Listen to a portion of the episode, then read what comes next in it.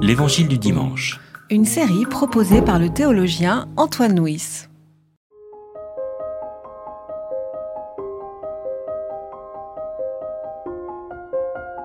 Lorsque le sabbat fut passé, Marie-Madeleine, Marie, mère de Jacques, et Salomé achetèrent des aromates pour venir l'embaumer. Le premier jour de la semaine, elles viennent au tombeau de bon matin, au lever du soleil. Elles disaient entre elles, Qui roulera pour nous la pierre de l'entrée du tombeau? Levant les yeux, elles voient que la pierre qui était très grande a été roulée.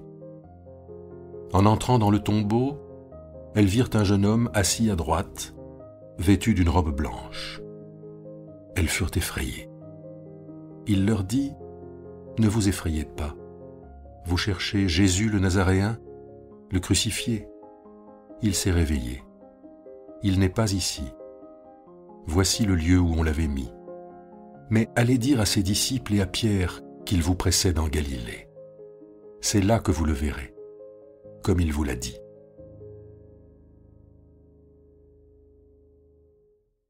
Dans l'évangile de Marc, à trois reprises, Jésus a annoncé sa passion et les disciples n'ont pas compris, n'ont pas entendu ce qu'il disait, si bien que lorsque Jésus a été crucifié, ils ont été euh, sidérés, euh, immobiles, ils restaient cloîtrés chez eux.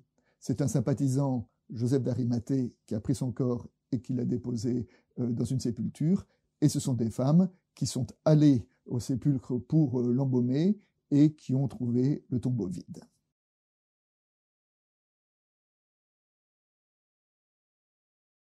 Le premier point, c'est à propos des aromates que les femmes apportent pour l'embaumer. Alors, on sait que dans toutes les civilisations, les soins apportés aux défunts sont euh, très importants. Euh, une des définitions de l'humain, c'est que l'humain est un animal qui, enterre ses défunts, qui prend soin de ses, de ses défunts. Et bien, d'une certaine façon, en venant embaumer le corps de Jésus, les femmes font un acte d'humanité au sens le plus profond du, terme. Mais ce qui est curieux dans notre texte, c'est qu'elles viennent pour l'embaumer, mais elles ne l'embaument pas puisque euh, le corps a disparu. En revanche, un peu plus tôt dans l'Évangile, une autre femme, une femme anonyme dans l'Évangile de Marc, a, versé du, parfum sur les pieds de Jésus, sur la tête de Jésus, et euh, les a euh, essuyés et euh, devant les disciples qui étaient choqués par une action aussi dispendieuse, Jésus leur a répondu, Elle est venue pour m'embaumer par avance. Donc Jésus a été embaumé de son vivant, et euh, après sa mort, il n'est plus là pour qu'on l'embaume. Peut-être que ce texte nous dit que nous devons prendre soin des défunts, mais nous devons surtout prendre soin des vivants. Ensuite, quand elles arrivent au tombeau, les femmes voient un jeune homme qui était assis. Alors, dans l'évangile de Marc, il y a un autre moment où on parle d'un jeune homme, c'est un, tout petit verset. Au moment de l'arrestation de Jésus, on nous dit qu'un jeune homme s'est enfui, laissant son manteau en étant nu. Donc, le jeune homme est ici une image du disciple. Le disciple s'enfuit au moment de l'arrestation, mais là, dans le tombeau, il est assis et c'est lui qui, un, rassure les femmes, ne vous effrayez pas, et deux, euh, euh, leur euh, transmet la grande annonce de la résurrection. Il n'est plus ici, il vous attend Galilée.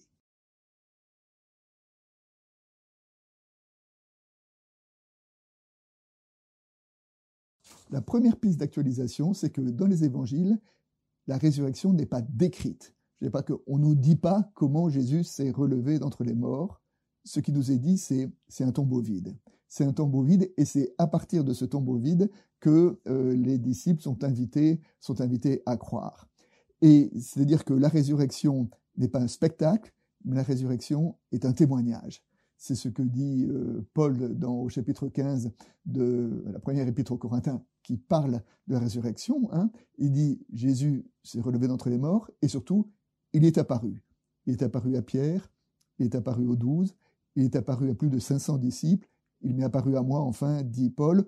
Autrement dit, euh, vous pouvez aller leur, euh, leur demander. Donc euh, la, la, résurrection se transmet à travers le témoignage des, témoins, le témoignage des hommes et des femmes. C'est eux qui portent cette annonce et c'est en vivant la résurrection qu'ils sont témoins de cette parole étonnante qui est parvenue jusqu'à nous.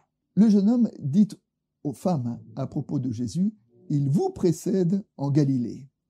Alors, euh, la Galilée, pour la plupart euh, des disciples, c'était euh, le pays où ils ont grandi, le pays où ils ont connu Jésus, le pays où ils ont été témoins de ses, paroles, de ses, de ses miracles, où ils l'ont accompagné. Donc, dire que le Christ nous précède en Galilée, ça veut dire que le ressuscité doit les retrouver dans leur propre pays, dans le pays de leur intimité, dans le pays de leur vérité la plus profonde le troisième thème de ce texte, c'est autour de la peur. Les femmes ont peur quand elles arrivent au tombeau et qu'elles voient que la pierre a été roulée. Le jeune homme qui est dans le tombeau euh, leur dit ne vous, effrayez pas. Et pourtant, elles sortent. Et euh, le dernier verset de notre passage dit elles sortirent du tombeau et s'enfuirent tremblantes et stupéfaites. Elles ne dirent rien à personne car elles avaient peur.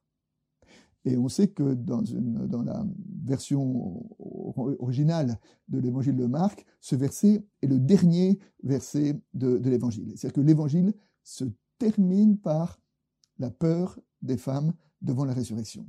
Et cette peur peut nous parler à nous dans notre rapport avec la résurrection. Je veux dire, et euh, la résurrection est une nouvelle qui est tellement importante, tellement grande, tellement énorme que c'est une nouvelle qui devrait nous inquiéter. Et si nous voulons euh, la recevoir en vérité, la, nouvelle vraiment d'un Dieu plus fort que la mort, alors oui, il y a quelque chose de plus grand que nous là-dedans, et il y a une nouvelle qui devrait nous inquiéter. Et on peut se demander si jamais on n'est pas inquiet devant l'annonce de la résurrection, est-ce parce que nous sommes totalement en Dieu, ou est-ce que parce que nous prenons cette euh, nouvelle trop à la légère? Pour terminer, nous avons vu que euh, la résurrection était euh, exprimée à travers le tombeau vide. C'est le vide qui va euh, envoyer et qui va être la bonne nouvelle. Hein. Et alors, à propos de ce vide, Lao Tse, qui était un sage du VIe siècle avant Jésus-Christ, disait la chose suivante. Trente rayons convergent vers le moyeu, mais le vide entre eux fait avancer le char. D'une motte de glaise, on façonne la jarre mais c'est le vide en elle qui en donne l'usage. Murs, portes et fenêtres forment la maison, mais le vide de la chambre permet de l'habiter. Voilà l'explication. La matière est utile, mais c'est l'immatériel qui donne l'usage véritable.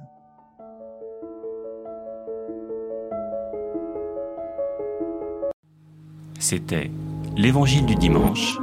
Une série de regards protestants enregistré par Antoine Nuis. Voix off, Dominique Fano-Renaudin.